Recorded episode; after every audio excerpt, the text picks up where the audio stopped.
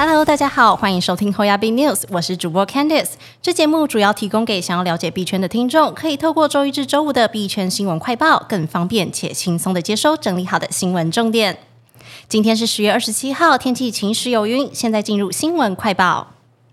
首先，第一则新闻：以太币逼近一千六百美金，彭博分析师表示，表现将优于比特币与股市。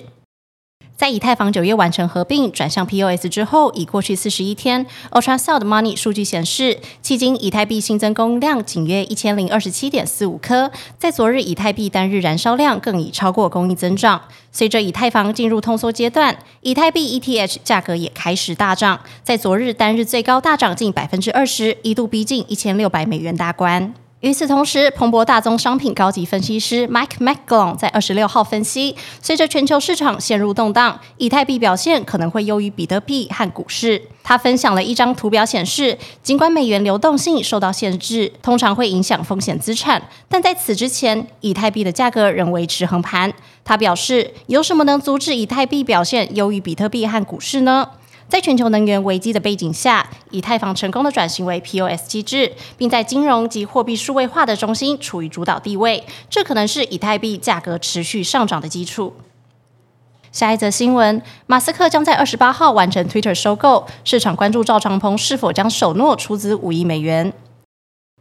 特斯拉执行长马斯克二十五号通知各大合资方、融资方，包含红杉资本、币安、卡达投资局等机构，预告将在本周五二十八号前完成对推特的交易。推特公司也预计在二十八号前将股份转移至马斯克个人名下。双方律师与银行正在就最后的文书工作努力。华尔街日报也补充到，部分银行已发送一百三十亿美元的现金贷款给马斯克，用于收购推特。他们补充了银行方面的意见，许多同意提供资金的银行，包含摩根士丹利、美国银行、巴克莱银行等，可能会对持有马斯克的债务，并不会像以往向第三方出售债务，因为当前银行业普遍担心经济衰退。以当前推特的股价出售马斯克用收购推特的债务，可能会面临五亿美元的账面损失。尽管面对华盛顿当局对于收购推特一案有中资疑虑，但币安执行长赵长鹏仍表态，币安将持续支持马斯克收购推特一案。据了解，币安在五月时曾经承诺为推特收购一案出资五亿美元，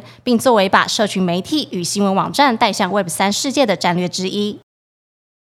下一则新闻：哈萨克斯坦央行将在 BNB 券上集成其 CBDC。